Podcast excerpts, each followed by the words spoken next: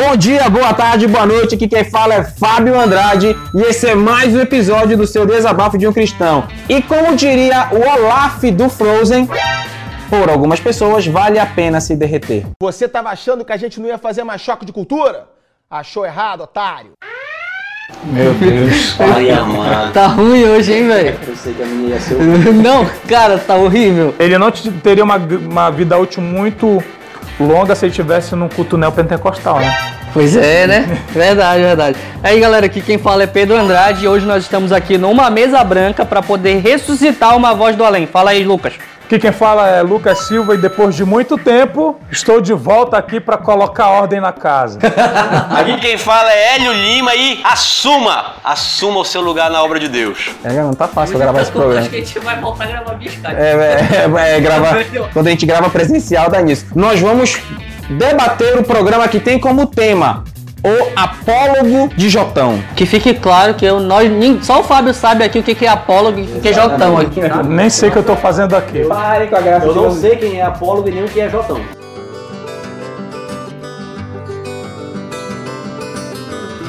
Vamos começar agora lendo o texto. Abra sua Bíblia, você comigo, lá em Ju. Caramba! Eu, eu virei minha Bíblia, caiu no texto certinho, meu Deus! Olha aqui! Olha aqui! Bibliomancia, A né? Bíblia, Bíblia possuída. Aí o certinho Ju caramba. Não sei nem que texto é Ju, cara.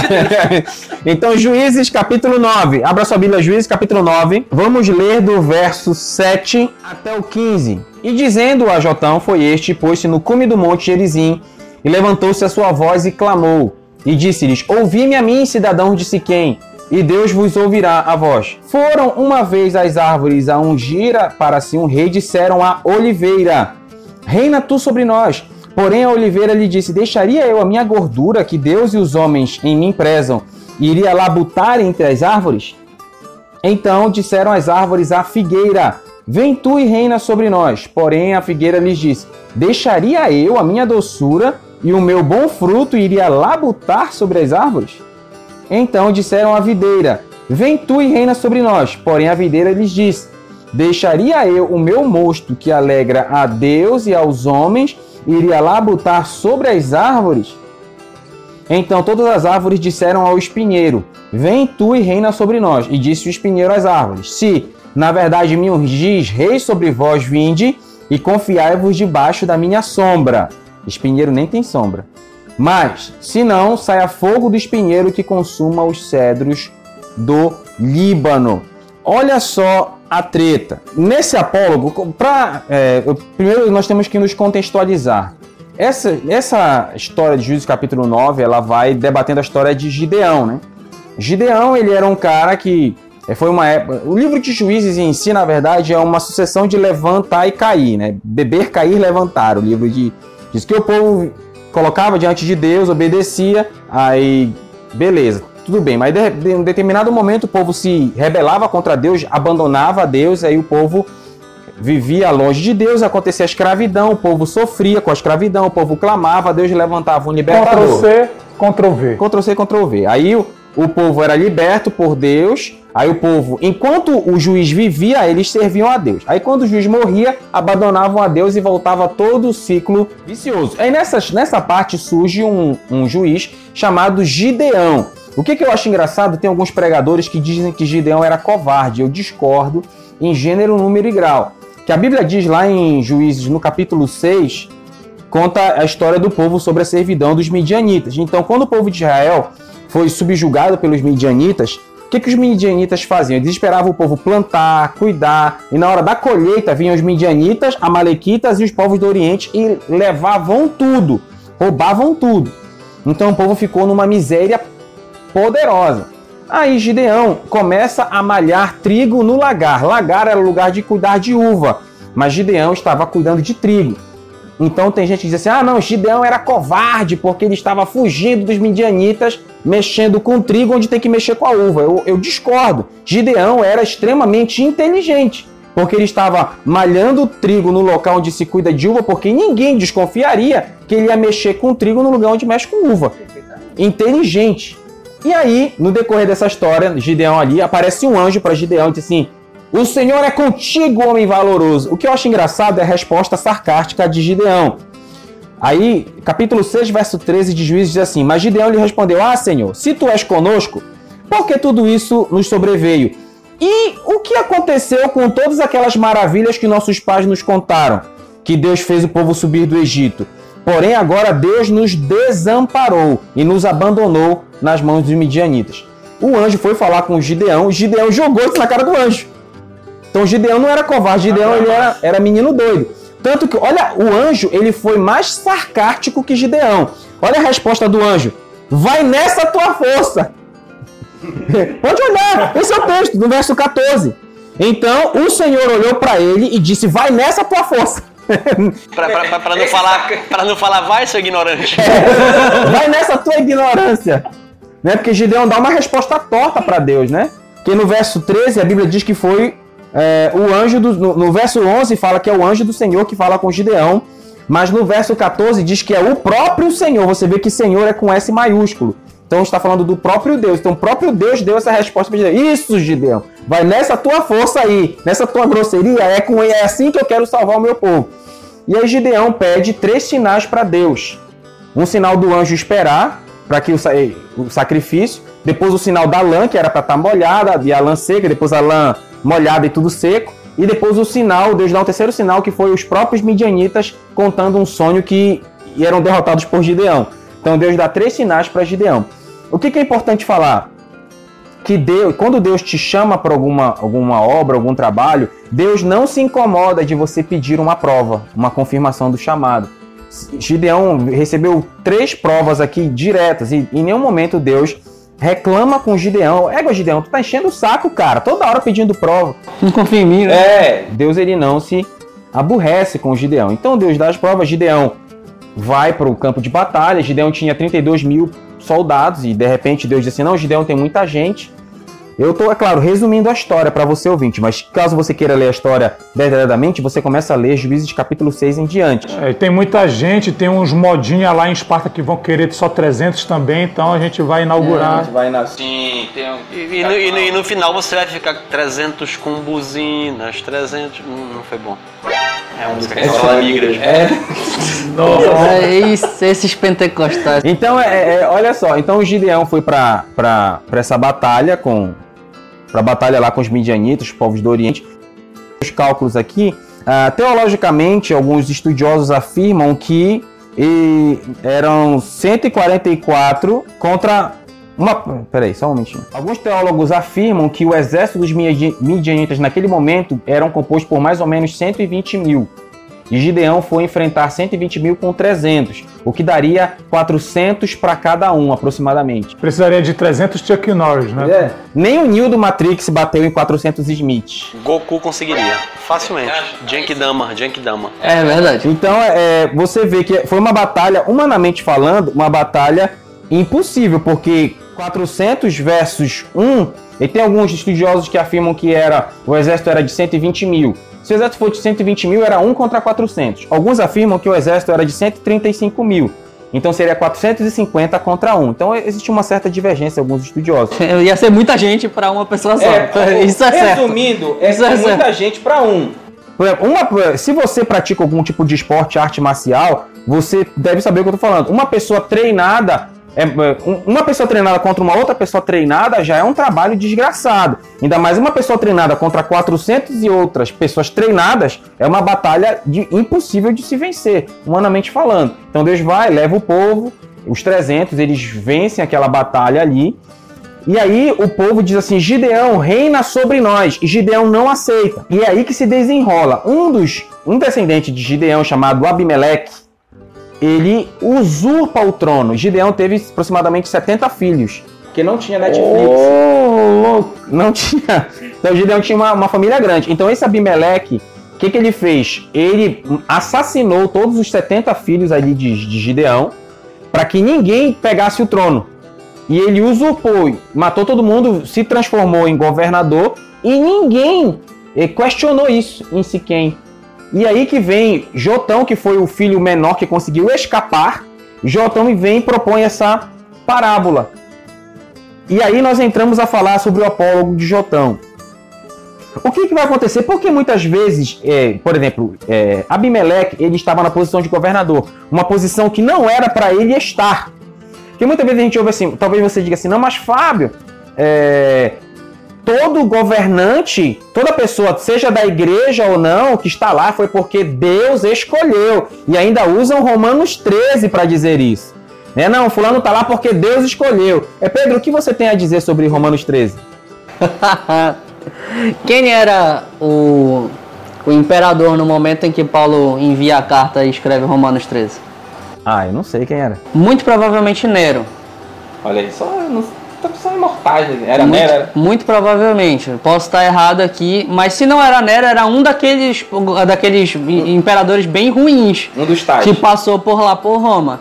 Então, quando Paulo escreve isso, ele está falando para respeitar as autoridades superiores no momento em que tem um déspota lá. A gente precisa pensar sobre isso também. Sim, é verdade. Não, mas eu sei, é, tem esse contexto, né? Mas você acha que não se encaixa com muitas coisas que a gente vive hoje? Eu, o que eu acredito é o seguinte: independente de qual é o propósito que existe por trás de estar um governante ruim à frente de um povo que no meio daquele povo vai ter o povo de Deus também, independente de qual seja o propósito, há um propósito. Toda seja ele de castigo, seja ele de, de bênção, quando é um, um, um, um, uh, um governante bom. Ciro, meu servo. Exatamente, entendeu? Então eu, eu, eu não acho ruim a utilização de Romanos 13 para falar sobre toda autoridade, aquilo que o próprio Romanos 13 diz, que toda Sim. autoridade é instituída por Deus. Mas Paulo está falando não de autoridades eclesiásticas ali, está falando de Sim, autoridades, autoridades governamentais. É Paulo na mesma carta fala que ele endurece a quem quer, né? Exatamente. Romanos então, capítulo 9. Autoridades governamentais, é, esse é, é esse é o, o ponto chave. E a Abimeleque se colocou como, como que tipo de autoridade? autoridade governamental. Exatamente. Então, se a gente utilizar esse raciocínio, então a gente pode colocar também que, que Abimeleque estava naquele momento instituído por Deus, por algum, para algum objetivo. Então você acha, você pensa que, mesmo ele tendo usurpado. Como o próprio o Júnior falou aqui, Ciro, meu servo. Entendeu? E, onde está escrito isso mesmo? Refresca a memória? Não, isso, eu não me recordo, não me recordo agora. Pesquisa no pai dos burros aí no Google. O que, o que vale a pena comentar, por exemplo, Deus, é, é, Deus ele tem umas formas estranhas às vezes de conduzir as coisas, humanamente falando. Assim penso eu. Que, por exemplo, qual foi o, o, o pior rei da história de Israel? Manassés. O avô, o, o avô de, não sei se era avô ou pai de Josias. E ele foi o que mais reinou 50 anos. O pior cara.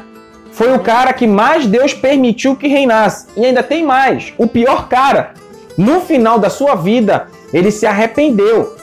Ele se arrependeu e voltou para Deus. O que mais é engraçado é que desde o reinado de Manassés, que foi o um período de 50 anos, ele não permitia que fosse lida a palavra de Deus, não foi lida em 50 anos, ou seja, ele prejudicou a espiritualidade de uma geração. Mas mesmo assim foi o cara que mais reinou. Então Jotão, Jotão aqui, usando esse apólogo, está dizendo esse quem vocês deveriam ter impedido isso. Só uma coisa. Exatamente. O, o, e na verdade o que Jotão tá, tá pedindo, na verdade, é um vem pra rua. É um vem pra rua. Ele tá dizendo vem. É um panelaço, é né? Básico, basicamente isso, tá dizendo vem pra é... rua. É porque muitas vezes existem pessoas que ocupam lugares e não deveriam estar ali. Porque as pessoas que têm o chamado para isso, as pessoas que têm a qualificação moral para isso, não assumem o seu lugar. Se Gideão tivesse assumido o lugar como governa governante, ou um dos seus descendentes tivesse colocado a responsabilidade de não, eu vou eu vou assumir o manto do Pantera Negra. Não teria tido esse tipo de problema. O que, que, você, que vocês estão rindo aí? O que, que, que, que você. Porque muitos problemas acontecem. E esse é um, um dos principais pontos que vamos abordar aqui nesse podcast. Muitas desgraças acontecem porque as pessoas que eram para tomar uma atitude e assumirem um lugar que foram chamadas por Deus para isso, não assumem o seu lugar. Por que Jotão não tomou uma posição antes? Por que os outros filhos de Gideão não tomaram uma posição para governar? Por que o próprio Gideão se absteve de governar?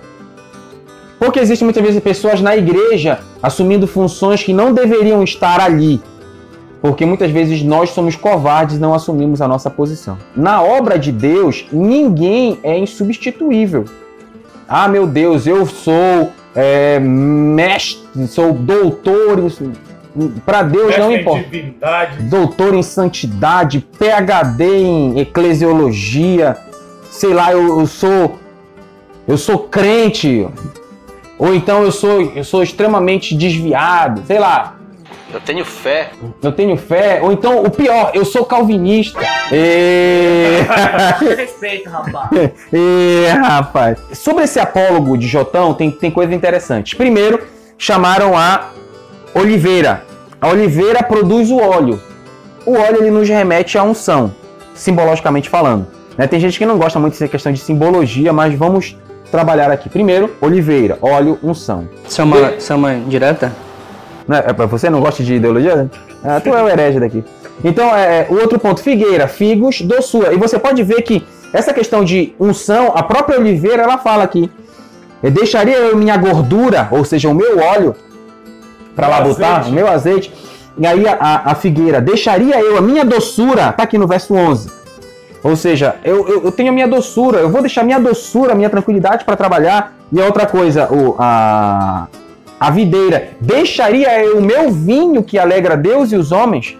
Então nós temos três coisas. Zona de conforto. É, vamos falar disso, mas nós temos três, nós temos três pontos importantes para se trabalhar na obra de Deus. Primeiro, a unção. Depois, a doçura, que tem que ter doçura para trabalhar no reino, que trabalhar com gente é difícil. E a alegria de servir a Deus. Entusiasmo, né? O entusiasmo. Então, O fervor, esses três pontos que são importantíssimos para servir a Deus estão exemplificados no apólogo de Jotão. A pessoa para servir, para desempenhar uma função, ela precisa ter a unção, precisa ter o direcionamento de Deus para isso. Tem crente que é complicado. Então você precisa ter doçura para não matar, é sim, para não matar o miserável ou abençoado. E precisa ter alegria, porque muitas vezes servir a Deus não é fácil. Não é fácil. Muitas vezes a gente tem um Às vezes não, nunca é fácil. é, a gente tem um romantismo shakespeariano às vezes. Então, ai, servir a Deus muitas vezes não é fácil. É, esquece a música do Tali, velho. Não é fácil demais ver em paz a gente complicar tudo, tá ligado? Não é. Tem não nada é. a ver uma coisa com a outra. Não é. Então, é, é, nós precisamos ter esses três pontos. E uma coisa que eu queria tratar uma história interessante aqui, é, os três elementos, eles tinham a capacidade para reinar, só que a oliveira, a figueira e a videira se absteram, não quiseram, re- negligenciaram. O espinheiro, que não tinha capacidade para isso, como os três se acovardaram, ele assumiu o governo.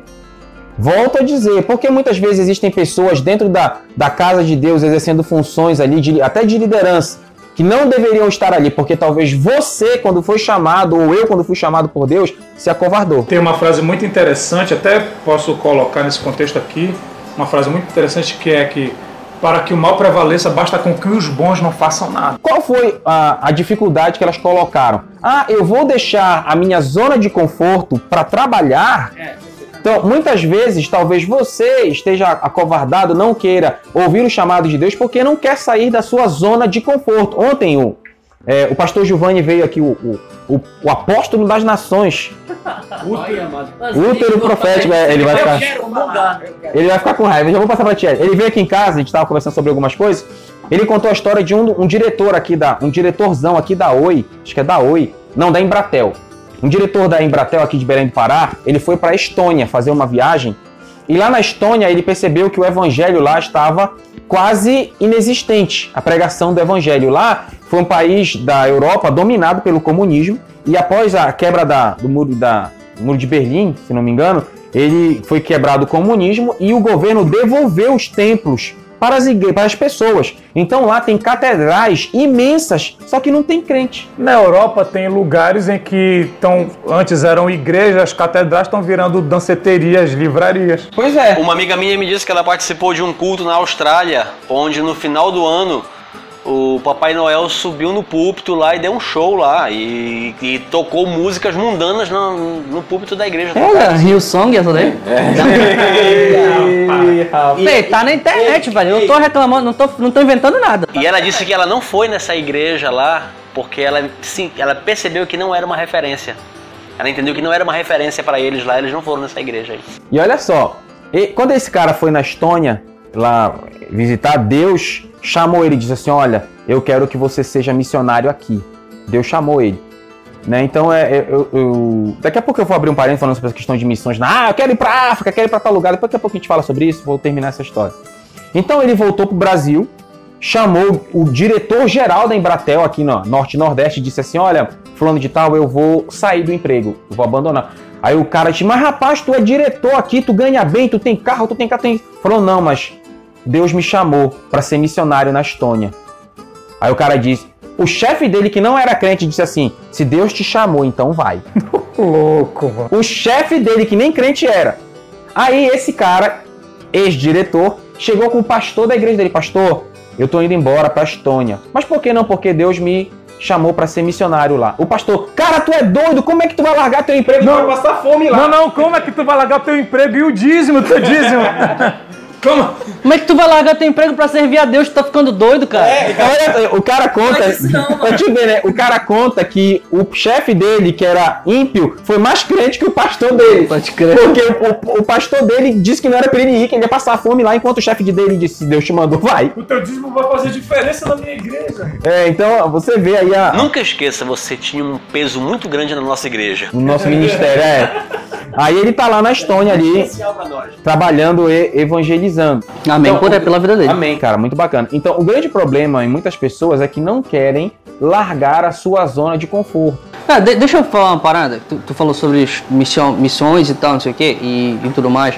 E tem uma coisa muito importante que a gente precisa pensar sobre isso, que é o seguinte: existem pessoas que recebem um chamado direto de Deus para um determinado lugar. Existem, existem pessoas que, que recebem, isso é óbvio que tem, beleza?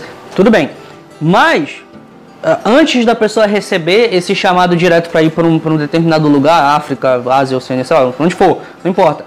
Ela já recebeu um outro chamado anterior. Ela já recebeu o ID do Senhor.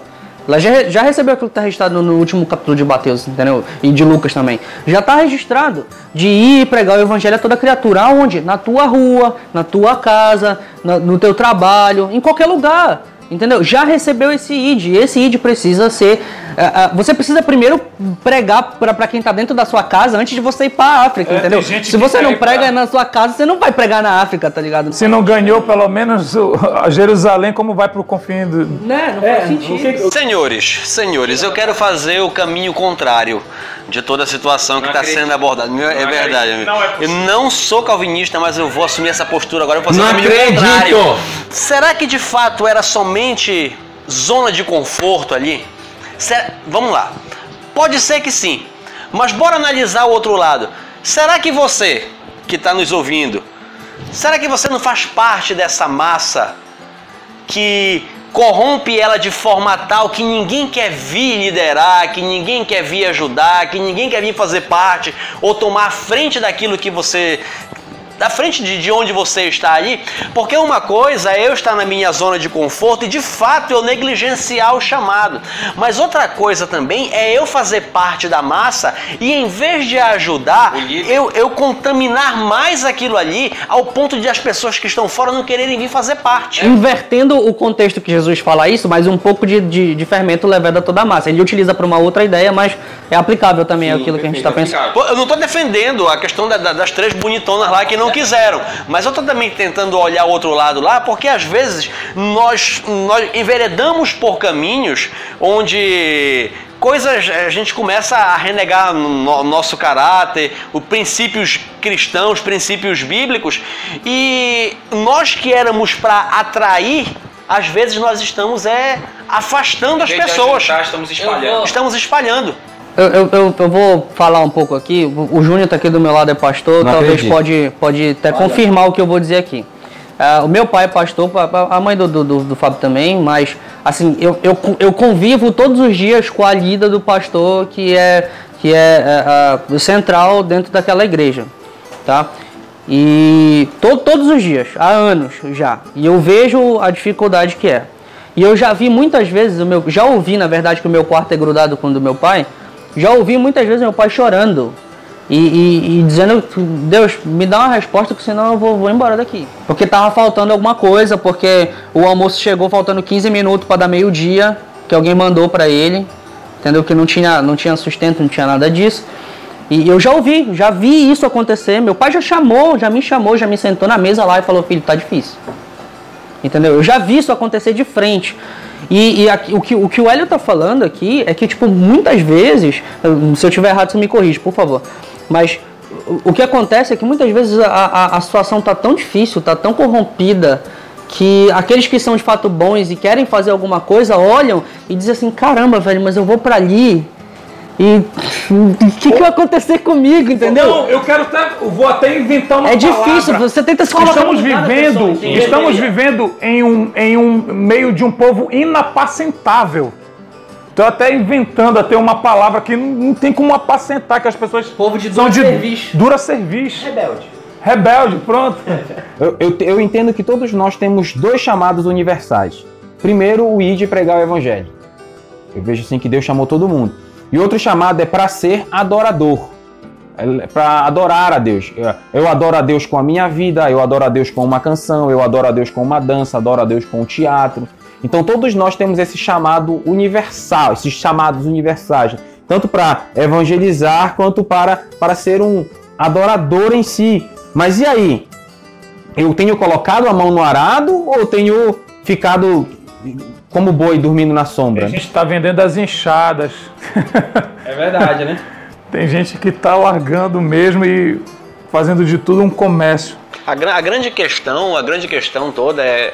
Eu lembro de um, de um, um psicólogo que me disse o seguinte: ele disse, Hélio, quando você olha para a sociedade hoje como um todo, você chega a uma única conclusão: a sociedade é carente. Hoje a nossa sociedade é uma sociedade carente. Então, bora pensar que isso aí, digamos que de fato seja uma verdade. Se nós formos olhar ou avaliar a partir daí, nós vamos ver que de fato existe uma acomodação de forma geral nas pessoas. As pessoas não são motivadas a lutar por objetivos, as pessoas não correm atrás de objetivos, elas esperam muito que as coisas venham até elas, porque de fato é mais cômodo, é mais fácil. Então a, igreja está vivendo esse período onde é mais fácil eu esperar do que eu tentar fazer, porque se eu for fazer, a pessoa já pensa logo, a pessoa se auto-sabota, pensa logo, não vai ter alguém que vai me retalhar, eu vou me expor, não vai dar certo. E, e a pessoa ela vai se fechando naquele mundo e, e chega a um ponto de não executar nada, não executar nada, mas existe um convite, existe um chamado. Quando Jesus falou ali daquelas dez virgens ali, uma coisa tem muito, tem de muito interessante ali. As dez dormiram.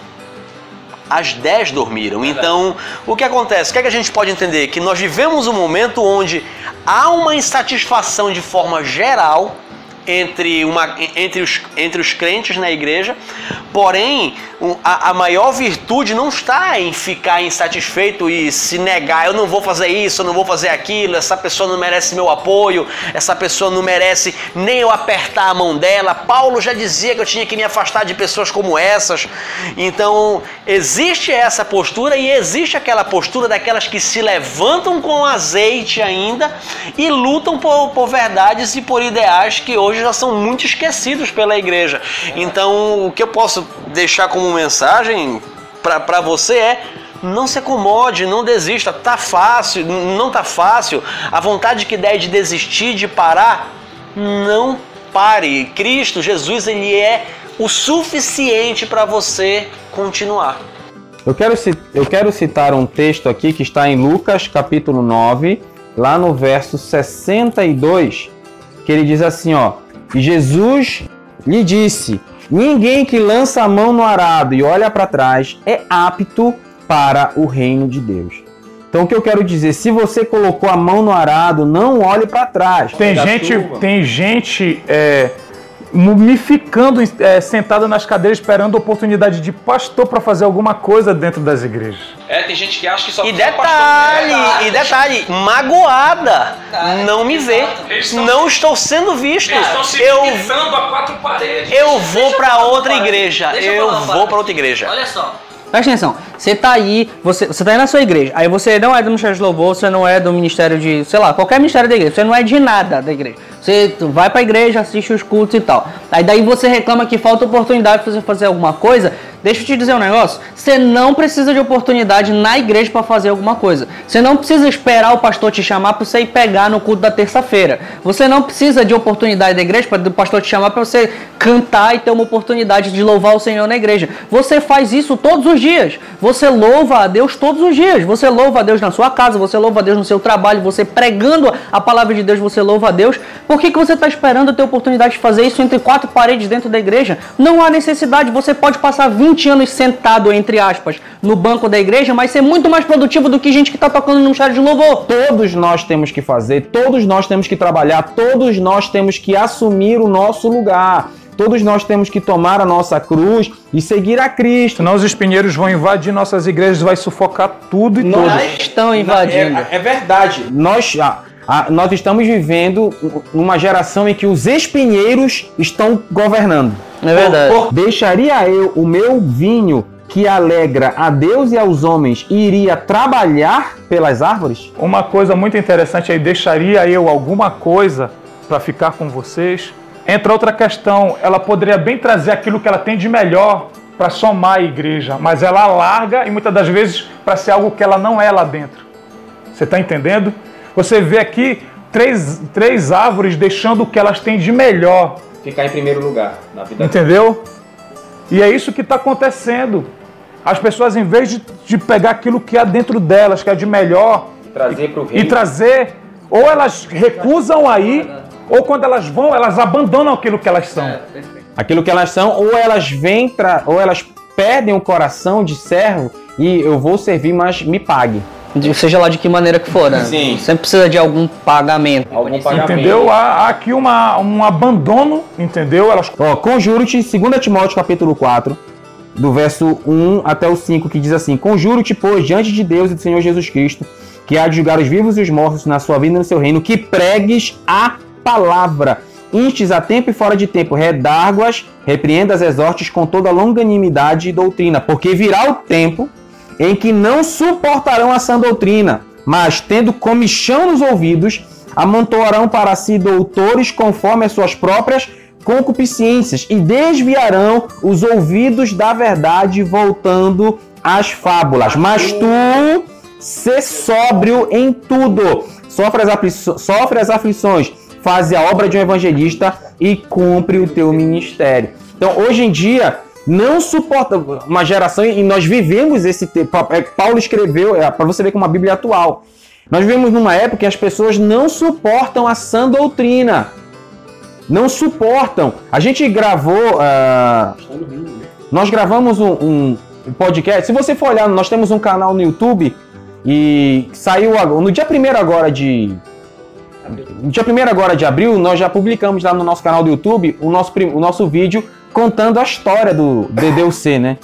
Dê uma olhadinha lá no nosso vídeo. Se você não viu, vai lá, olha, vai lá no YouTube, Desabafo de um Cristão. Assina o nosso canal, curte o nosso vídeo, coloca o sininho. Ataque de oportunidade. Até assim.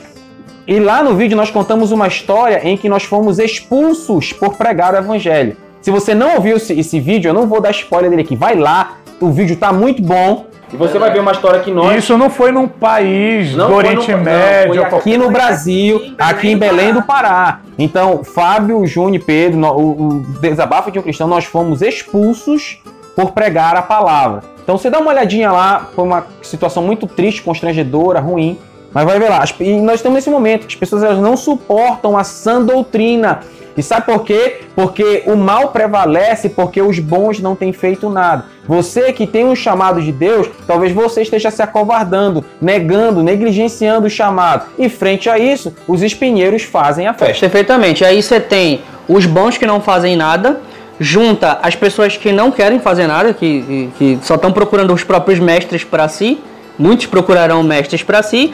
E isso tudo gera uma quantidade absurda de consequências. Que às, vezes a gente acha que, que, que Paulo tá, tá, tá tratando de outro assunto em 1 Coríntios no capítulo 1, quando ele fala sobre as divisões na igreja, mas Paulo só teve que falar sobre divisões na igreja porque a galera tava procurando mestres para si. Eu sou de Paulo, eu sou de Apolo, eu sou de Cefas. Eles estavam procurando por quê? Porque era próprio deles de ficar procurando aqueles filósofos históricos que ficavam no meio da rua. Futebolizar a religião. É, ficavam procurando aqueles filósofos que ficavam no meio da rua pregando lá as ideias deles. Isso era muito próprio do, do povo de Corinto. E eles estavam tentando fazer isso dentro da igreja, ou seja, trazendo o mundo para dentro da igreja, trazendo as suas próprias convicções de fora, antes da sua conversão, para dentro da igreja, após ter se convertido ao, Senhor. E, cara, as, a- a- as consequências são enormes. A gente pode ficar aqui cinco horas falando sobre um monte de coisa. As eras passam, só mudam as pessoas, né? A con- vamos, vamos supor que Jonas não entre em Nínive, Como ele não queria. como ele não queria.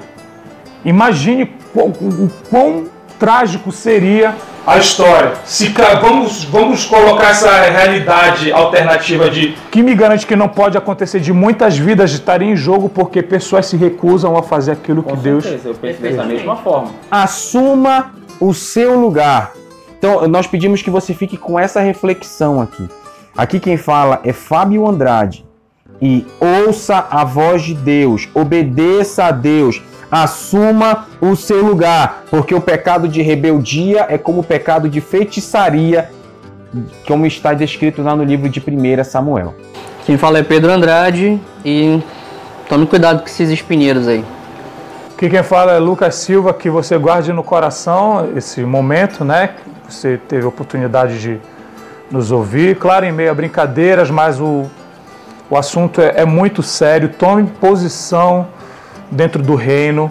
Encontre o seu lugar diante de Deus e que você produza bastante frutos, no nome de Jesus. Aqui quem fala é Hélio Lima e que você prefira ser uma pedra que fala a uma árvore negligente. Não se esqueça de ir lá no nosso site, desabafodeumcristão.com.br. Nós temos um canal no YouTube também. Você vai lá, abre o YouTube Desabafo de um Cristão, curte, o, curte os vídeos, assina o canal, clica nas notificações. Nós temos o nosso, nosso WhatsApp, nós temos um grupo no Telegram que é para debates e anúncios. Então interage com a gente, a sua opinião é extremamente importante. Então fica com a gente. O nosso próximo podcast será no dia 20. E tem mais, no link do post está todo o nosso cronograma de gravações. Nós temos um cronograma de, de gravações de mensagens escritas, cronograma de gravações de podcast e cronograma de gravações de vídeo para o nosso canal. Então tá tudo lá bonitinho, esse cronograma tem sido seguido à risca. Então curte lá, salva o nosso cronograma e vamos com a gente. Até a próxima. Valeu!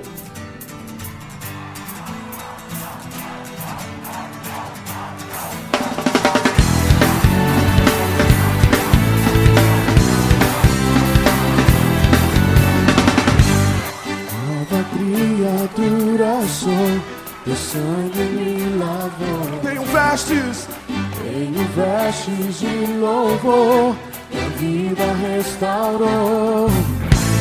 Tira do vale de ossos secos. Leva pastos verdejantes. Eu quero te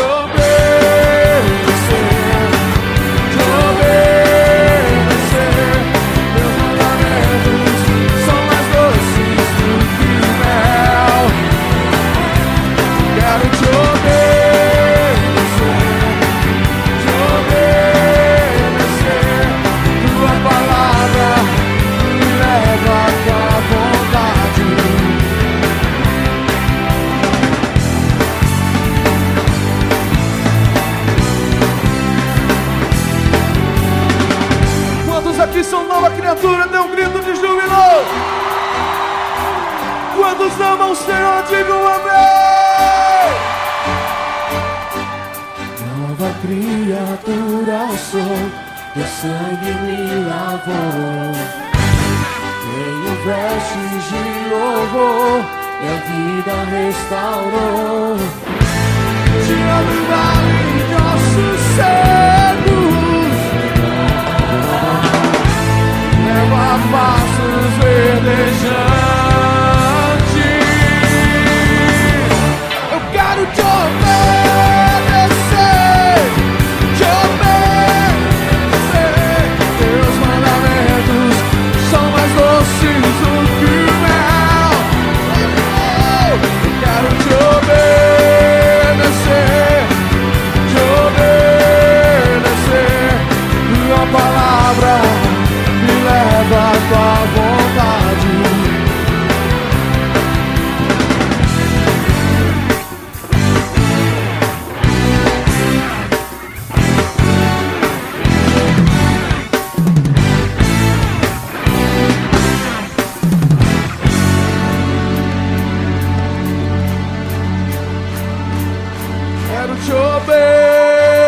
Obedecer, te obedecer.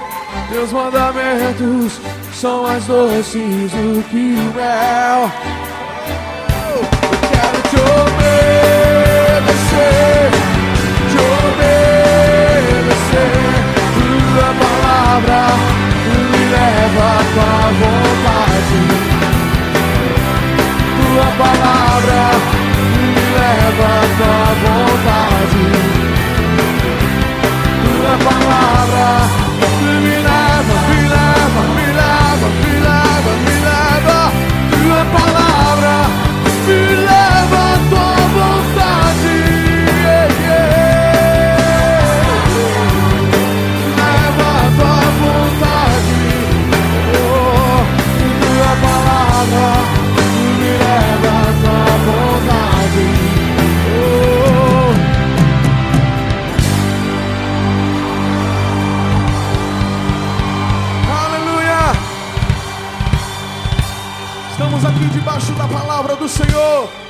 melhor obedecer do que sacrificar.